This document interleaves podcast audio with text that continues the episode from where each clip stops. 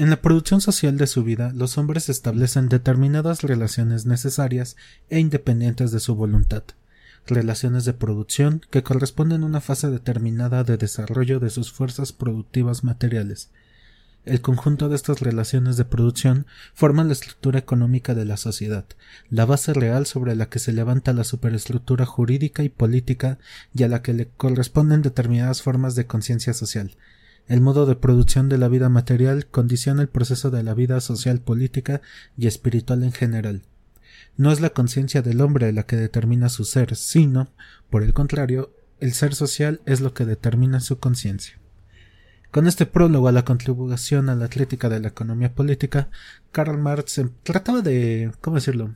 Bueno, no trataba, sino que con esto fue con lo que dio a explayar aún más su. lo que después se conoció como el materialismo histórico de Marx, y como dijimos en el podcast pasado, de esto intentaremos hablar un poquito hoy aquí en su podcast Psicología. Como siempre me acompaña mi amigo Luis. ¿Cómo estás, amigo? Bien, aquí escuchando sobre el gran Marx, un filósofo incomprendido y mayoritariamente odiado por quienes no se han dedicado a leerlo como yo considero se debería. sí, sí, es como que uno de los filósofos economistas más este, bueno, más yo lo llamaría más este ¿cómo decirlo? más filósofo, sociólogo que economista. Pues a Marx se le estudia mucho en lo que es economía y, e incluso en sociología, entonces él tiene esa como virtud de estar en esos dos ámbitos. En sí eso es como lo mágico de, de Marx. Por ejemplo, en economía se estudia más el trabajo que hizo después con su colega Angels, que ¿Cómo se llama? Que el trabajo que hizo por sí solo, ¿no? porque al fin de cabo con Angels fue que empezó con lo del manifiesto comunista y todo, todo lo demás. Pero al final Marx siempre utilizó partes del, de lo social, ¿sabes? Por ejemplo, esto del proletariado, todo lo demás de cómo es que se conforma la economía, de que realmente es más social, eso es súper, súper sociológico. Sí, o sea, abarca muchas cosas desde... Incluso hay capítulos del Capital donde habla de cómo todos son cosas, o sea, todo puede ser este... A todo se le puede dar un valor a la vida, a las personas, etcétera. Está interesante, abordó varias cuestiones que, que, a día de hoy nos podrían seguir este aplicando perfectamente. No, y a tal grado que no sé si sabías, pero la ONU tiene un estimado para gastar en tu propia vida. O sea, ¿de cuánto es que tú vas a costarle a un hospital? No al mundo, a un hospital de que si te enfermas hay un determinado este monto de lo que tú vales. Ah, bueno, sí, eso está en los seguros de vida, ¿no? ¿Se aplica? Ajá, y todo esto fue justamente porque el dinero mueve al mundo. Entonces, ¿qué es lo que debemos de hacer? Pues ponerle un valor. Y actualmente el cuerpo tiene un valor a tal grado de que Ari Gameplays pues se pudo comprar una camioneta de lujo gracias a sus fotografías de su cuerpo. Pues eh, es buen negocio aprovecharse de la necesidad de los hombres. Y algunas la no le veo lo mal. No, sí, algunas. Ah, pero la mayor parte del resto de su de sus suscriptores en ¿cómo se llama la plataforma que usa? Porque no es OnlyFans, es este ¿Brief? Ay, la que sé, güey. Creo que sí, PRIP o MyPRIF, algo así.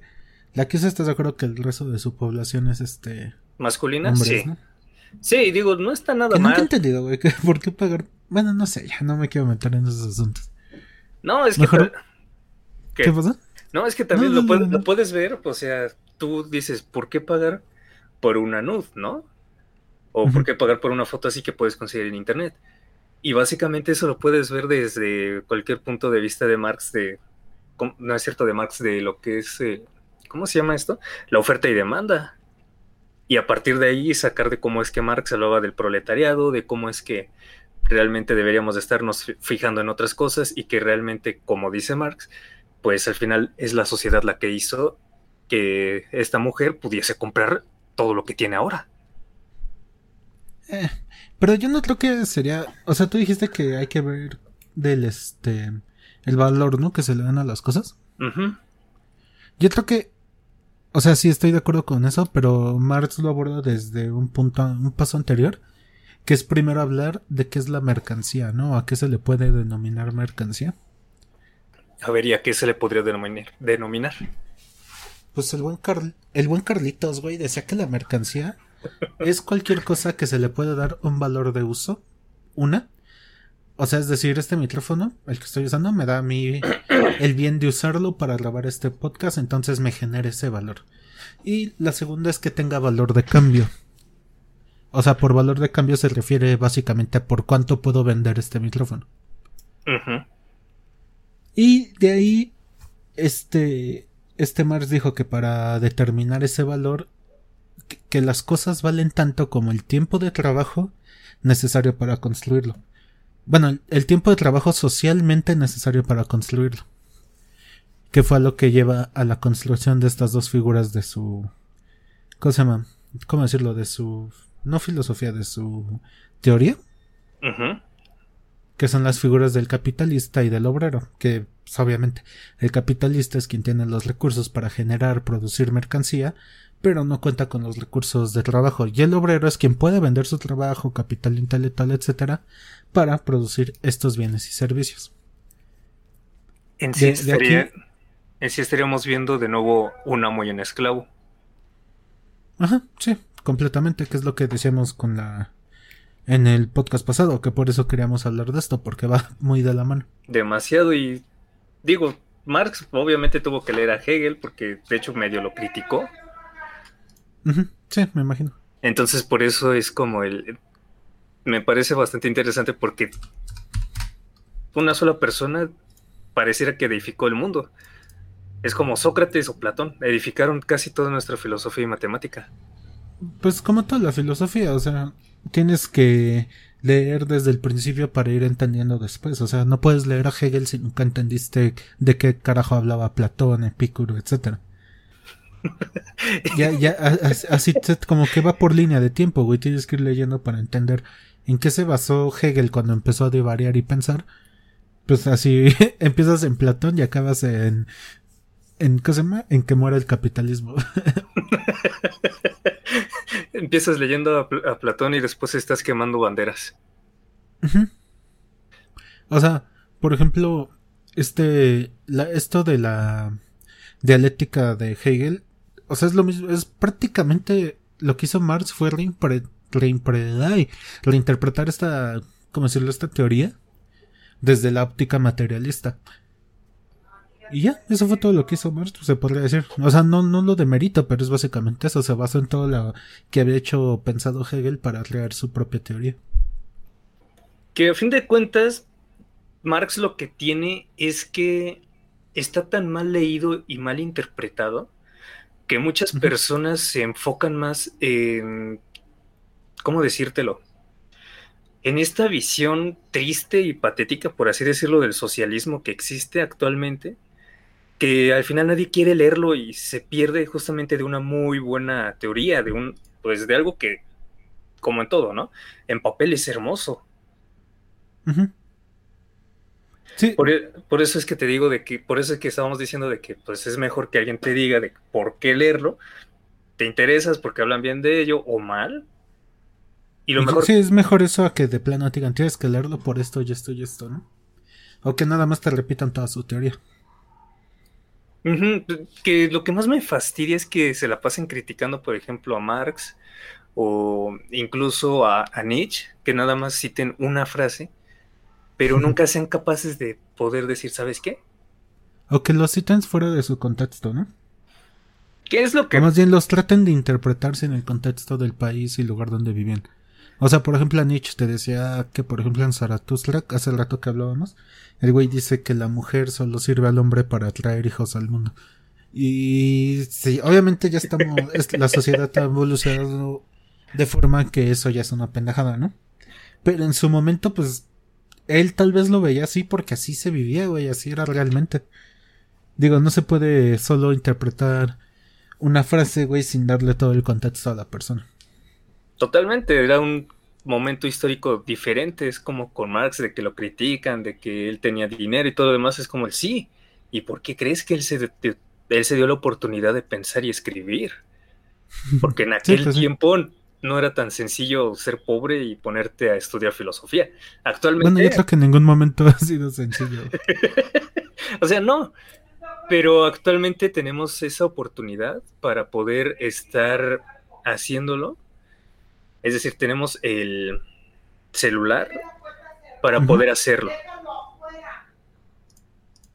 Y bueno, ya volviendo a Marx, güey, porque ya nos estamos desviando otra vez. este güey lo que, este güey, ¿eh? lo que, ¿cómo que decirlo?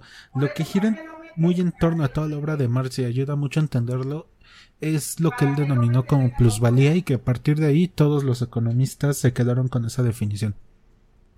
O sea, Marx decía que el valor del obrero, o sea, de su fuerza de trabajo, es equivalente a todo aquello que sea necesario utilizar o gastar para mantenerlo vivo, o sea, comida, casa, vivienda, etcétera.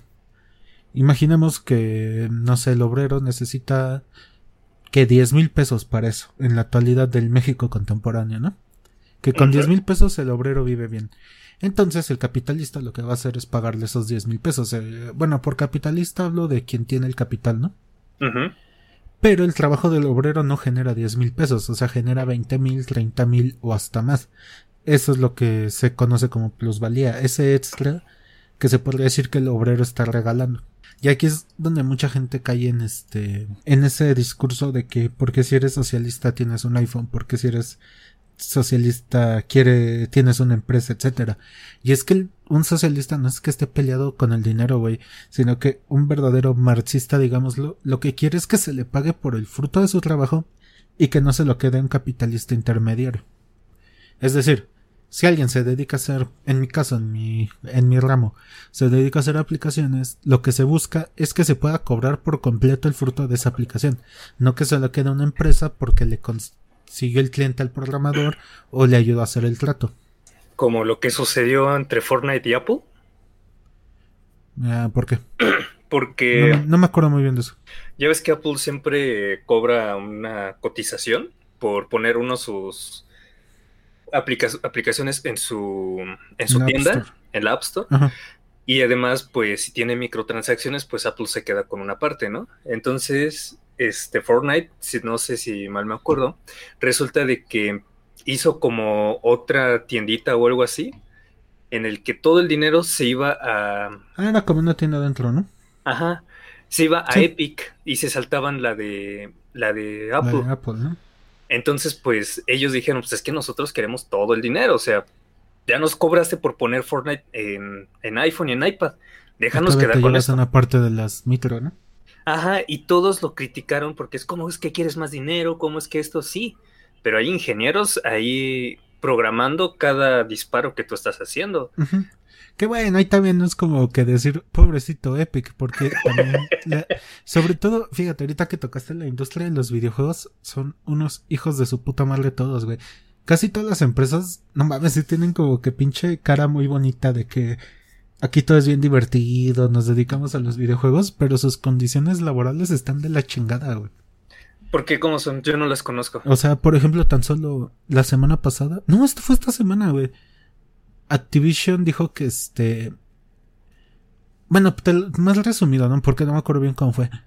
Pero, ¿te acuerdas que por la pandemia muchas de estas empresas despidieron gente? Sí, sí, me acuerdo. Eh, eh, hicieron como que un este. un análisis y se descubrió que más o menos con lo que habían ganado pudieron haber dado un millón de dólares a cada uno de los empleados que despidieron y a los que se quedaron en la compañía y aparte darle 10 millones de dólares como que de aumento al CEO de Activision. En cambio de eso que hicieron, le dieron 200 millones de dólares al CEO y a los empleados que despidieron, bueno, despidieron empleados y aparte a los que se quedaron, lo que les dieron fueron dos, una como tarjetita de 200 dólares para los juegos que ellos mismos habían creado. Dime, o sea, güey, es que el capitalismo no funciona, güey.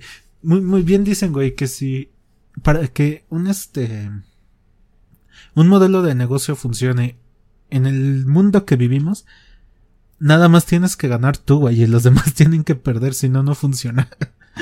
Pues que no ves que esa es la mentalidad que se tiene, aplasta a los demás para que tú salgas adelante.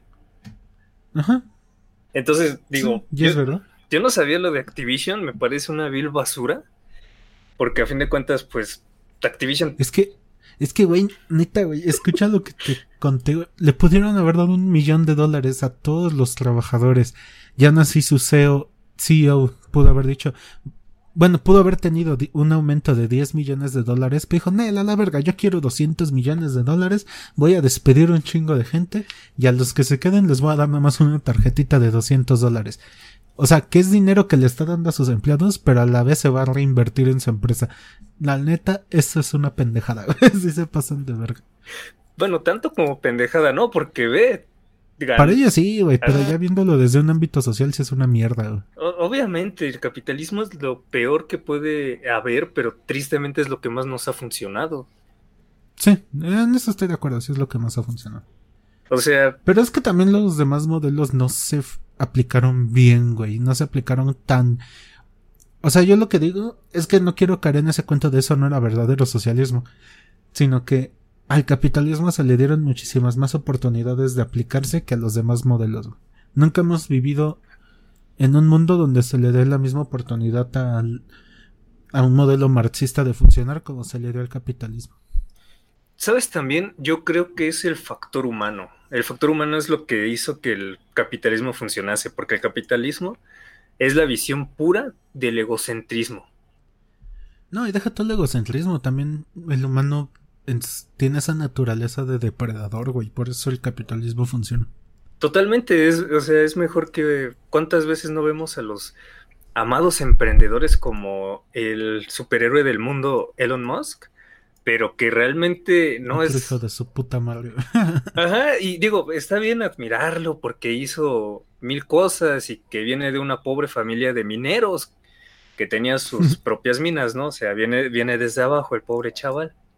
Pero. y, aparte, lo que me molesta mucho de Elon Musk es que sus empresas están como que muy. ¿Cómo se le dice cuando el gobierno te da dinero? ¿Subvencionadas? Subvencionadas por el Estado. Y después toda la tecnología que hace es privada, güey. O sea, está bien culero eso, güey. Es como que toma todo este dinero público y después véndelo. o sea, no sé cómo decirlo bien.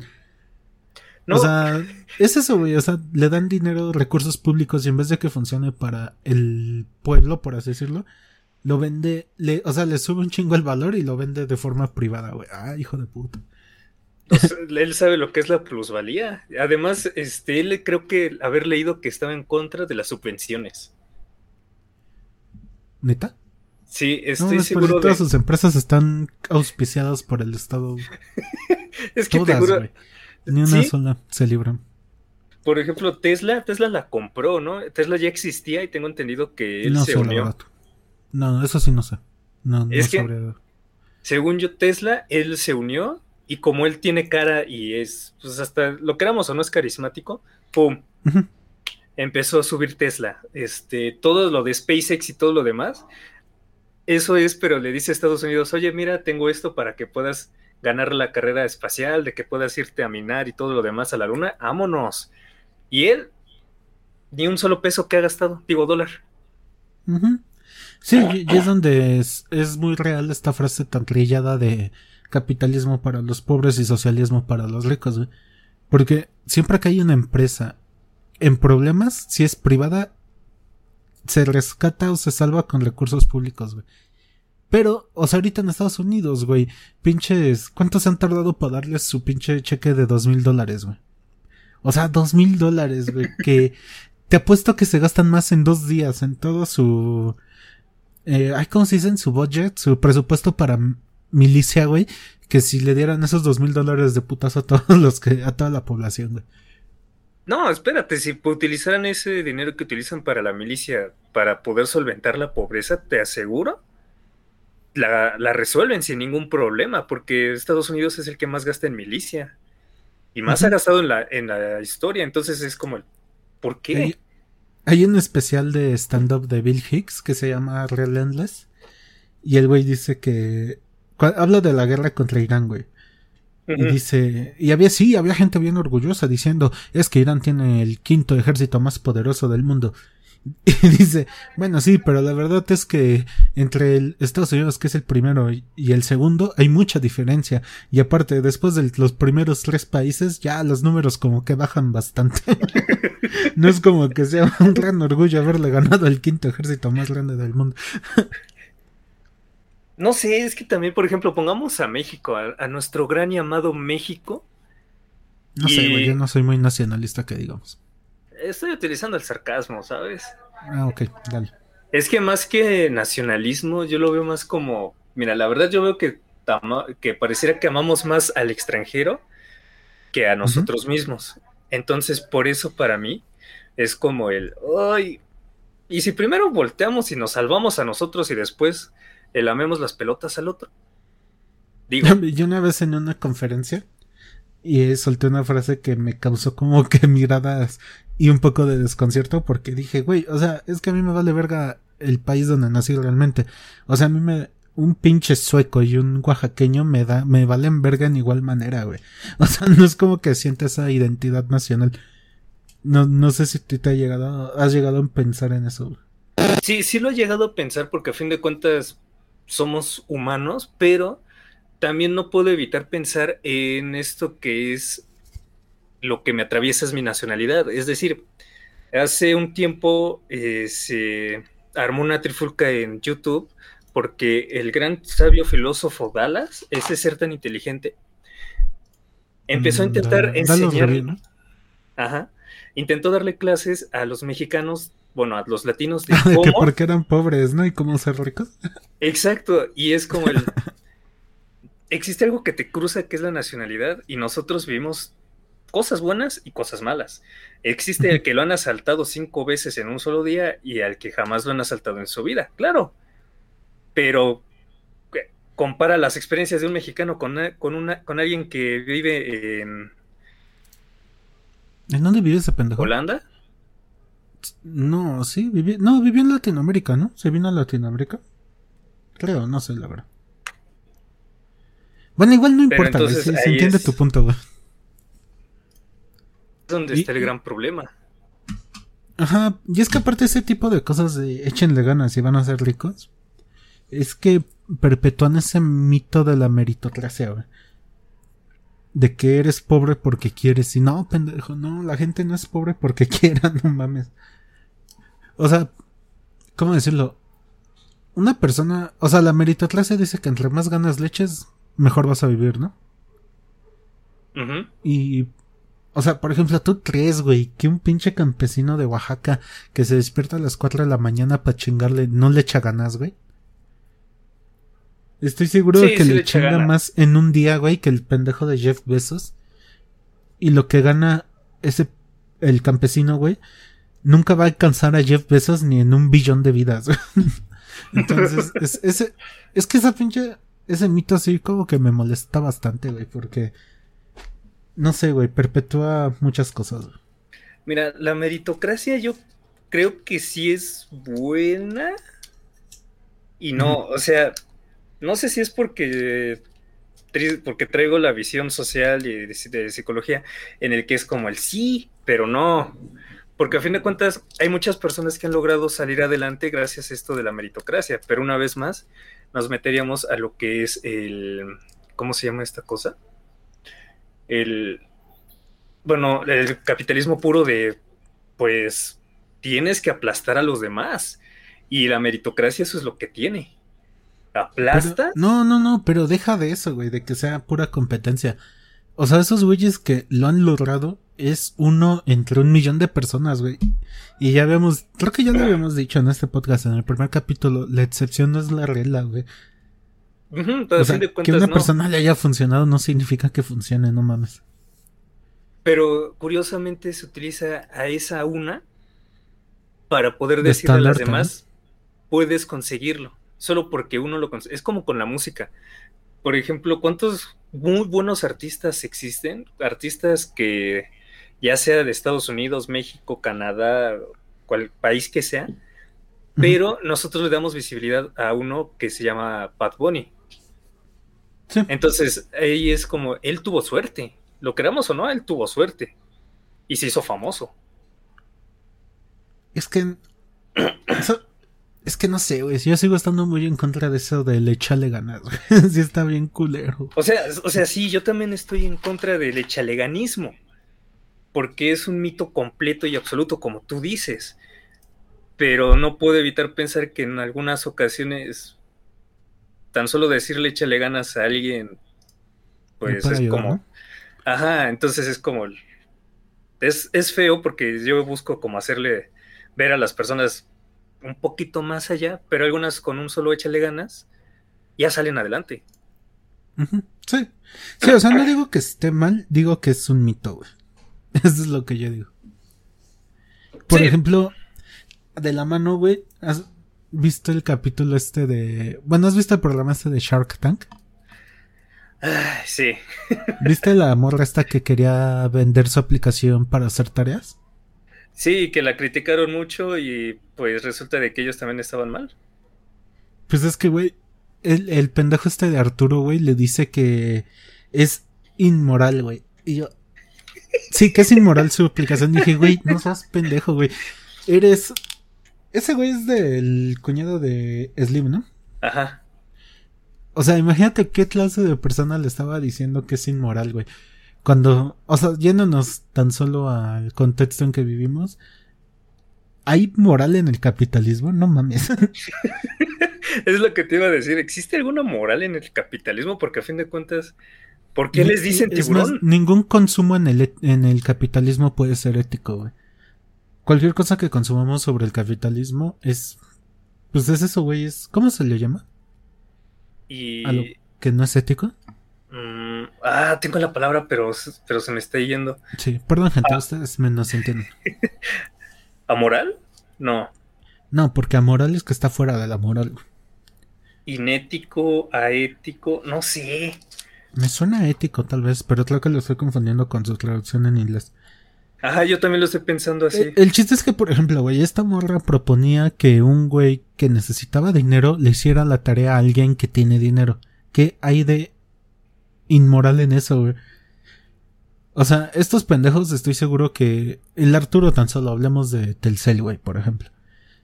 No creo que ese güey solito se rife la campaña, la configuración de las antenas, güey, de incluso vender equipos Telcel, güey, lo que sea, sino que contrata gente para hacer las campañas, contrata gente para instalar antenas.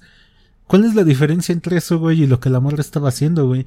Las personas que él contrata están vendiendo su trabajo y su capital intelectual, no, la, neta no veo ninguna diferencia entre lo que la morra quería hacer y lo que ese güey hace todos los días de su vida. Y más que eso, yo lo que pienso es de que, por ejemplo, ahora que estamos en tiempos pandémicos, este, por ejemplo, he conocido personas que les dejan hasta 150 tareas en un solo cuatrimestre, cuatrimestre, 150 tareas, es decir, es una burrada. Entonces, yo sé que estamos en pandemia y no deberíamos de salir, pero también considero el, tiempo de esparcimiento y tristemente, pues o estás en clase o haces tarea o estás viendo lo de, lo de tus prácticas, si es que ya tienes o lo de tu servicio, lo de tu trabajo. Estamos de acuerdo que pues no hay mucho tiempo para 150 tareas. No, entonces, yo una vez platicando con alguien, ella me dijo que era huevonada, le, que le castraba la huevonada de las personas. Pero yo le dije, oye, es que no es que sea huevonada, hay quien pues no tiene tiempo o se la amontonaron porque pues entre prácticas y todo lo demás. Y entonces, pues que alguien te ofrezca ese servicio, más que ser amoral o unético, creo que estoy, este, ¿cómo se llama? Spanglishando. Digamos inmoral ya, güey. Inmoral, sí, ya para no andarnos con rodeos, pero aunque parezca inmoral, ayuda, ayuda al, otro y pues es trabajo, es tiempo de trabajo, como lo decía Marx. Este, hay un, no sé cómo llamarle, güey, conferencista, empresario, youtuber, como sea, que sigo, que se llama Diego Rosarín. Y ese güey decía que a estos güeyes les molestó tanto esa aplicación porque se mete con el mito también de la educación, güey, de que las personas que estudian se superan, nos sirve, que la educación sirve como escalón social. Y dice este güey, imagínense que un morro pobre le hace todas las, sus, tareas a un morro hijo de papi que nada más va a sacar la tarjeta de crédito y va a pagar porque se las hagan. Y que al final resulte que todos esos morros sin recursos que hicieron las tareas durante toda la carrera terminen siendo los empleados de los hijos de papi. Que ahí se les va a caer ese cuento de la educación. Por eso estaban tan en contra de esa aplicación. Es que en sí esa, tan solo esa aplicación sí pone en duda todo lo que ellos intentan vender. Es más, hasta le dijeron que se leyera unos libros de ética, pero es como, ¿pero ética para quién? güey, estoy seguro que tú en tu pinche vida has agarrado un libro de ética o siquiera de, de sociales, de filosofía, lo que quieras, güey. Porque si lo hubieras abierto no estarías diciendo las mamadas que estás diciendo ahorita. ¿Cómo se llama? Eres, el dueño de AstraZeneca que siempre se las da de que, oh, sí, tengo mucho dinero y estoy súper sano. Ay, cabrón, dueño de AstraZeneca. Según yo, sí es ese. O es dueño de unos laboratorios que también sale ahí en, en. ¿Cómo se llama? Que hizo lo del champú del tío Nacho y no sé qué tanto más. Ni puta idea, güey. no, la verdad no sé, güey. Bueno, él es el que se lo dijo, pero él es la persona menos ética que haya visto, te lo juro. Estás confundiéndote, güey. AstraZeneca es este. Es la, los que es farmacéutica, son los que hacen la vacuna ahorita del COVID. ¿No era Pfizer? Bueno, Pfizer, la Sputnik, la AstraZeneca, pero es farmacéutica, güey. ¿No te estás confundiendo de persona? Quizás sí me estoy confundiendo. déjame buscar bien, porque es, es uno, creo que se llama Ricardo o algo así. Ah, pendejo, el de Grupo Salinas, güey. Este Salinas Pliego. Ah, creo que sí. Pero... AstraZeneca, Bueno, se me olvidó. Pero el caso está. Es Rodrigo Alonso. Rodrigo Alonso se llama. Sí. Entonces, él es el que le dijo que se pusiera a ver algo de ética, pero ¿ves cómo, cómo es su personalidad? Y ese vato es todo menos ético. Si no le gusta algo es, ay no, porque engorda. Es como, ¿qué pedo contigo? no, sí, ya sé quién dices. Si no, no es Salinas Pliego, güey, no mames. Pero sí sé quién dices. Sí, es que sí. Es, ahí está. Es que esos güeyes, ¿estás de acuerdo que no son pendejos, güey? No, para nada. O sea, por Como sea, sí son inteligentes, güey. Pero entonces yo te iba a preguntar, es que no sé si son pendejos o hipócritas. Entonces ya pensando dije, no, no son pendejos, son completamente hipócritas, güey. Ellos saben por qué tienen tanto dinero, por qué otras personas no tienen tanto y prefieren pues mentir, güey, con tal de que no se... O sea, no quedar mal, güey, no decir la verdad de que, pues sí, güey, somos ricos porque nos apropiamos del capital de las demás personas de su tiempo, de su trabajo e incluso de sus vidas. ¿Cuántas veces no dicen en una empresa, tienes que ponerte la, camiseta? Ah, ¿y cómo me vas a pagar? Con un termo. O sea... Y el pedo es que mucha gente les compra ese puto discurso, güey. Y es por eso que luego en las redes sociales y con los que se consideran de derecha, que la verdad para mí están bien pendejos, es que creen que los marxistas están en contra del dinero. Pero no, güey, o sea, ya ves que la típica crítica es, ay, ¿por qué si eres de izquierda tienes un iPhone? Es que, güey, no, no tiene nada que ver, güey, estás bien puñetas, la neta. Luego sí me dan ganas, no sé si has visto que luego ya ni contesto, güey, porque este tipo de discusiones como que no aporta nada. Más porque, mira. O sea, no. O sea, por ejemplo, yo, en ah. mi muy humilde acepción, ser anticapitalista, o sea, no es estar en contra del dinero, es, es ser anti estos intermediarios que mencioné al principio, que se queden con la plusvalía del trabajo, como dijo Mart, justificándose en la renta de bienes comunes, como podría ser una computadora, un lugar de trabajo, etcétera, o en la prestación de servicios, como lo que dije de conseguirte trabajos, conseguirte clientes, etcétera. O sea, un verdadero marxista no, no quiere, no es que no quiera dinero, güey. Quiere cobrar por el fruto de su trabajo y lo quiere cobrar caro, güey. Quiere cobrar por todo lo que vale. Cobrar bien, por así decirlo. Quiere cobrar lo que Ajá, cobrar bien por todo lo que vale su trabajo, güey. Lo que pasa es que la gente hoy en día tiene muy fácil el, el dar como que opiniones desinformadas. Y, y en muchas ocasiones, mira, por ejemplo, este, cuando a veces este, discutimos, yo utilizo mucho la pantomima porque es increíble, ya que no sé si lo notas de que de pronto, bueno, siempre lo adorno con un XD porque así es mucho más sencillo verlo, ¿no? Pero, por ejemplo, eso de que un rapero de que habla de critica mucho y después tuitea sobre su iPhone, me quedo como, ay, no te pases de lanza, canal. Ay, güey. De, que critica mucho al iPhone. Un en la simulación, güey. Tuve un déjà vu justo ahorita, güey. De que esto. Ay, güey. Se siente bien feo. Pero sí, continúa, perdón. Gente, el basilisco está atacando. ah, por cierto, chequen ese video de. Perdón, rápido. Del basilisco de Raskov de. Ay, no me acuerdo que si lo subió en su canal de esquizofrenia natural o en cordura artificial, pero ahí está, chequenlo, está, está, está divertido. Ya, cierra paréntesis, continúa. Se cierra publicidad no, no pagada. entonces, ¿en qué estaba? Ah, sí, bueno, es que, por ejemplo, yo utilizo mucho la pantomima porque, güey, estamos de acuerdo de que entre amigos uno se ríe y dice, no, estás bien pendejo.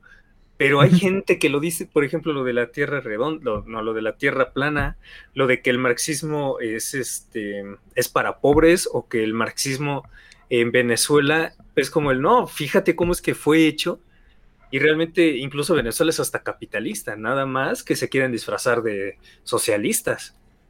Es que lo que tiene Venezuela es que se escudó en un estandarte socialista cuando realmente era un capitalismo de Estado. Sí, entonces... Y Ahí es... el problema, y es que si de por sí el capitalismo ya está de la verga, ahora imagínate si lo controla el Estado, pues es lo que pasa. Acaba como Venezuela. Y se los vendieron de que era el socialismo y que, ¿cómo se llama? Y que la madre patria, porque también se... Sí, un discurso nacionalista muy radical que en sí ese es mi gran problema, porque es como, a mí me gusta México, me gusta la bandera y todo, pero no es que sea nacionalista, es que simplemente es como, de, ah, qué bonito, pero ya los de esos que son supernacionalistas, nada, es que no saben, literalmente vivimos en, una, en un mundo globalizado.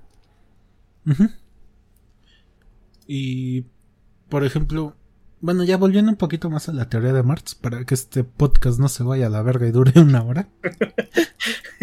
hay, hay otra cosa que toca este Marx, creo que en uno de los capítulos del Capital, que dice que de dónde saca el capitalista el capital. Y él dice que el capital viene al mundo chorreando sangre, así bien poético lo pone el güey. ¿A qué se refiere? A que el capital se consigue saqueando a la periferia, saqueando a las colonias. Y es por muchos considerado una de las mejores cosas que se han escrito porque hasta ese entonces nadie se atrevía a decirlo. O más bien nadie con una voz tan importante que iba a ser escuchada por muchos se había atrevido a decirlo. O sea que se acumuló el capital por medio de rapiña y conquista. Y sí, güey, es la verdad, güey, aunque suene muy chairo, güey, como lo quieran ver. O sea, América Latina, África y el sudeste asiático somos la condición de existencia del capitalismo, güey, porque si no hubieran tenido tantos recursos gratis, robados, como no se hubiera podido sostener en un principio. Con todo el oro Esta parte sí es como que mi... la zona más chaira de mi persona, porque sí lo considero que es real, güey. No, claro que es real, o sea, el oro que fue saqueado de América Latina, todo el cobre, todas las piedras preciosas que salen de África. Entonces, o sea, es más que obvio, no es que sea Chairo, es que tristemente es la realidad. O sea, es como lo que estamos hablando el otro día, los iPhones. ¿Dónde hacen los iPhones? ¿Quién hace los iPhones? Apple, sí, pero ¿quién los hace realmente? Y tú me dijiste que niños en China. Entonces es como el, ah. Y, y deja la de, de, China, güey, todas las minas de cobalto, güey, lo que se ocupa para utilizar las baterías de litio, etcétera. Es por eso que decía esta frase de que no hay consumo ético en el capitalismo, güey. No, porque cualquier... cosa que consumas es producto o de explotación o de apropiación. ah, apropiación, perdón. muy trabado hoy, güey. Algo, algo has de intentar decir, pero no puedes. No, no, ya sabes, es la típica mala interpretación que se le da a la psicología. Ah. es como lo de que en cuanto empiezas a toser es porque tienes, tienes algo por decir. O sea. los libros estos de qué significan los sueños. no, no hablemos de eso. Si quieres que algún día, algún día vamos a hablar de eso, güey. Y te voy a. Te voy a tener aquí en el podcast mentando margas. no, si, no quieres que vomite sangre, no me hagas, no me hagas hablar de eso y de de todo esto de la metafísica, de la autoayuda, no, no, yo soy pésimo. La, metafísica tiene una parte buena que es la que planteó Aristóteles hace... Sí, pero estamos hablando de Aristóteles. Cientos de miles de años, sí, sí, pendejo. Hace, miles de años, güey, pero estamos, tú estás hablando de cosas más acá espirituales y fumadas, ¿no? Ajá, de ese tipo de cosas como lo de... Viajes astrales, ese. Ajá, actos psicomágicos, ponerte todo en el zodiaco es como de... Ay, o sea, lo comprendo, lo entiendo, lo estudio porque pues uno como psicólogo debe de saber, pero oye, no... no sí, nunca sabes qué tipo de paciente vas a tener que... Que abordar. Y digo, o sea... Abordar eso, qué bonito lo dijiste. Entonces, uno lo, uno solamente este, uno no lo critica en sesión, ¿no? En sesión uno es libre. Tú puedes decir todo lo que quieras, de verdad, no sabes cuántas veces he estado gritando por dentro con quién, es, quién tengo enfrente y por fuera, tranquilito, pero porque no se juzga. Ya cuando se va, tú te quedas, ah, ok, tranquilo. Sí, pues es lo que habíamos hablado también en el podcast pasado, güey, dentro de tu, de tu yo, tienes una persona que es el, ¿cómo se le llama? El psicólogo, ¿no? Pero ¿cómo se le llama cuando estás dando consulta? ¿El consultor? Mm, ponle el psicólogo porque consultor sonaría más como a consejero. Pero estás de acuerdo que tú tienes una persona que es la que está con el paciente, otra persona que se dedica a estudiar, una persona que toma clases, etcétera. Yo hablo de esa persona, o sea, esa máscara que utilizas con el paciente. Mm, sí, máscara de consultor o más, máscara de profesional, suena mejor. Andas. Bueno, me entendiste. Sí, o sea, tú tienes que mantener esa máscara frente a cualquier tipo de paciente para, o sea, propiciar las condiciones óptimas y que él hable y te, o sea, funciona la terapia, pues. Claro, entonces ahí es mi trabajo, es, esa sería mi, también mi plusvalía, ¿sabes? tener la capacidad de poder escuchar sin juzgar, que es algo que incluso yo llevo a la vida diaria y que ayuda mucho. O sea, por dentro estás muriéndote porque te dicen cosas terribles, pero estás como el, ok, como el meme este del perrito que dice todo está bien, pero la casa se está quemando. ¿Es de todo un fuego? Exacto. entonces, para ir cerrando, porque ya llevamos 43 minutos, podemos llegar a la conclusión de que realmente Marx no es que fuese un chairo, no es que estuviese en contra del capitalismo como tal. Lo que Marx quería era poder darle al obrero, o mejor dicho, al proletariado, lo que merecía, es decir, un pago por su trabajo y por su esfuerzo y por su tiempo y que fuese remunerado con bien. Ajá. Sí, justo eso. O sea, yo muchas veces he dicho que Marx es la persona que mejor entendió el capitalismo. Si quieres aprender de capitalismo, lea Marx y ya después puedes leer a Adam Smith, a los Chicago Boys, o si quieres incluso irte al libre mercado, ya puedes hablar de Mises, Hayek y lo que quieras. Pero la persona que mejor entendió cómo funciona el capitalismo y lo peligroso que podía llegar a ser fue Marx. Y nos avisó y mira dónde estamos. Entonces, para cerrar, creo que lo más importante sería. Y lo que me gusta, perdón, antes de cerrar, lo que me gusta mucho de Marx es que es un punto medio, güey. O sea, ese güey. ¿ves? Yo siempre he visto que los extremos son libre mercado en la derecha y comunismo en la izquierda. Y siento que el socialismo es el centro, güey. Y si bien Marx sí tenía tintes comunistas, nunca se tiró a ese lado por completo. Siempre estuvo muy en el socialismo hacia el centro, güey que a fin de cuentas en el manifiesto comunista él deja en claro cómo es que era su propia visión. Entonces, basándonos en eso, sí, él tenía su propia visión que nos ayudó a nosotros. No por nada sigue siendo estudiado por quienes están en carreras como de economía o incluso psicología o socialismo o sociología, mejor dicho. Sí, o sea, la neta sí es una de las personas más importantes del último, pues de tan, los últimos años, güey, de nuestra sociedad hoy en día. Estoy seguro que si no hubiera existido él, no hubiera hecho su trabajo con Angels, ahorita mismo viviríamos en un pinche libre mercado completamente depredador. donde sin pedo se podrían comprar órganos humanos, bebés, lo que quisieras, lo podrías comprar. Estoy completamente seguro, güey. Que en sí se, está haciendo, o sea, después podríamos hablar de todo este rollo de, de Planet Parenthood, que se fue descubriendo de que vendían los fetos abortados a la verga. En serio, se, se, dio, se hizo ese descubrimiento y se utiliza mucho para decir por qué el aborto está mal, pero no, eso es el libre mercado. Hay quien lo compra. en el mercado negro, ahí te va. Y te sale, te sale caro. Entonces, por suerte, es que el libre el, O sea, lo que dicen los libertarios, güey, de que el mercado se regula solo. Güey, el mercado se mueve a base del deseo de las personas y las personas es deseo, no lo podemos regular, güey. El libre mercado nunca se va a poder regular por sí solo, idiota. Si dan ganas de darles un cachetadón cada que oiga esa mamada. y luego, como eres, seguro los dejas no, knockout. Pero, bueno. es que, es que, güey, quieren poner. ¿Cómo decirlo? En las manos. Más bien, quieren poner la vida de todas las personas sobre la más. ¿Cómo dice el hobbit, güey? La más fuerte condición de desequilibrio que existe para el humano, el deseo, güey. Dime si no están bien pendejos. Mm, sí, el, deseo sí te desequilibra, pero... Sí, güey, un chingo, no mames. El, poder, el pensar que lo puedes controlar es como pensar que puedes domar a un dragón con una galleta.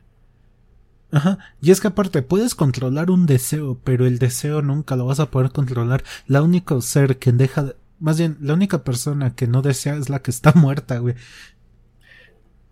O eh, Entonces, hasta podríamos empezar a hablar de lo que es el superhombre para Nietzsche, de que se supone que el superhombre no sentiría ese deseo, lo único que haría sería hago lo que es correcto, aunque esté mal. y, el deseo, y el deseo sería hago lo que quiero. hago lo que se me Hago lo que se me antoja nada más, ¿no? Exacto. Bueno, pero estamos hablando que Nietzsche, por ejemplo, ¿cuándo escribió Zaratustra, güey? Que fue cuando... Que fue más o menos en tono de novela y poético, como puso en manos del pueblo común como nosotros su filosofía. que fue mm, como... Bueno, si él murió en 1900, imagínate que, no sé, güey, 1885 pone. Mm. Llevamos más de 100 años, güey, que Nietzsche dijo, el hombre solo es un puente entre la bestia y el superhombre y seguimos al principio del puente, güey. Entonces, no, güey, no está muy cabrón. Está muy cabrón regularnos nosotros solos. ¿Sabes? Por eso es que a mí me gusta el psicoanálisis, porque... Oh, en el 85, güey. Ah, soy una verga, sí la tiene. ¿1885 o 1900? Se, se publicó en 1885, 15 años antes de que muriera Nietzsche. Y si no me equivoco, después de eso escribió El más allá del bien y el mal, que es mi favorito de Nietzsche, y después Genealogía de la moral, otro gran libro. Ah, hay que hacerle un capítulo a Nietzsche, güey. La verdad es una de las personas que más me influyó. Mm, eso explica por qué cometiste. Quitando de un lado su machismo, pero sí me influyó bastante. Ah, de hecho, podríamos hablar incluso de cómo es que el machismo ha evolucionado y actualmente ya el machismo teóricamente ya no existiría. Sigue, sigue habiendo, pero en sí ya no es como que exista y podemos como notarlo en la forma en que nos... Sí, o sea, la concepción clásica ya no existe. ha evolucionado, pero yo creo que eso lo deberíamos de ver. Quizás el siguiente podcast yo opinaría que sí lo dediquemos enteramente a Nietzsche, aunque nos tardemos un poco más pero a fin de cuentas se pueden sacar muchísimas cosas de él, no solamente en lo que es el ámbito psicológico, sino también en el ámbito social y filosófico. ¿Cómo ves? Sí, me late, estaría bien. Digo, digo, Nietzsche es de las figuras que más influyen en mí. Estaría chido, güey. A ver, o sea, por ejemplo, a mí me gustaría hablar de las tres figuras que más influyeron en mí, que serían Nietzsche, Schopenhauer Ahí voy a decir que Kant, güey, porque Hegel nunca lo voy a entender. que quede en Kant, güey. Mira. Digo, no, no estoy diciendo que entienda Kant, a Schopenhauer, a Nietzsche al completo. No, obviamente no, güey. Sería como que una arrogancia increíble de mi parte, ¿no? Pero por lo menos son más humanos. Hegel era otra pedo. Mm, mira, yo comparto contigo a Nietzsche que sí me marcó, hizo, hizo pensar varias cosas.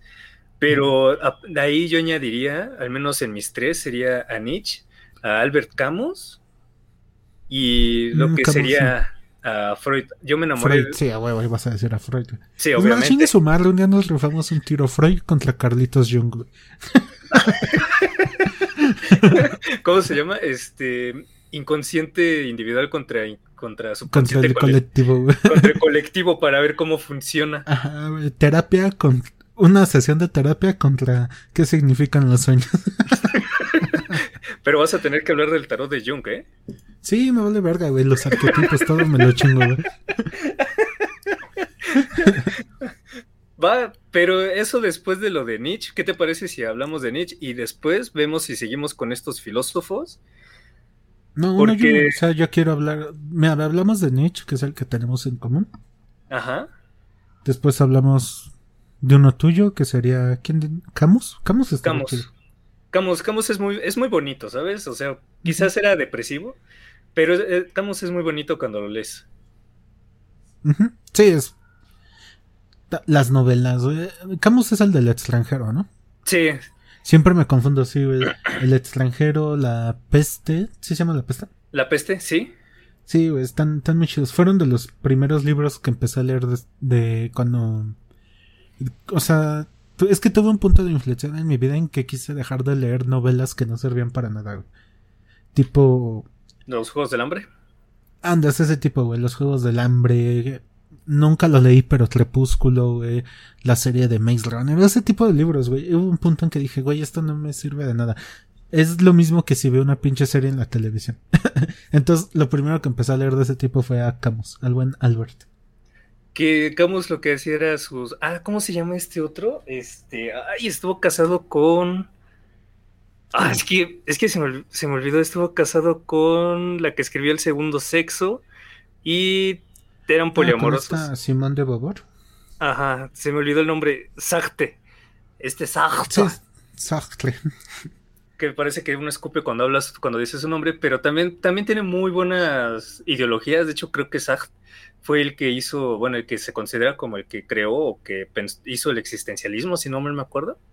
No el existencial, no es que lo haya creado, sino que ese güey lo impulsó al máximo.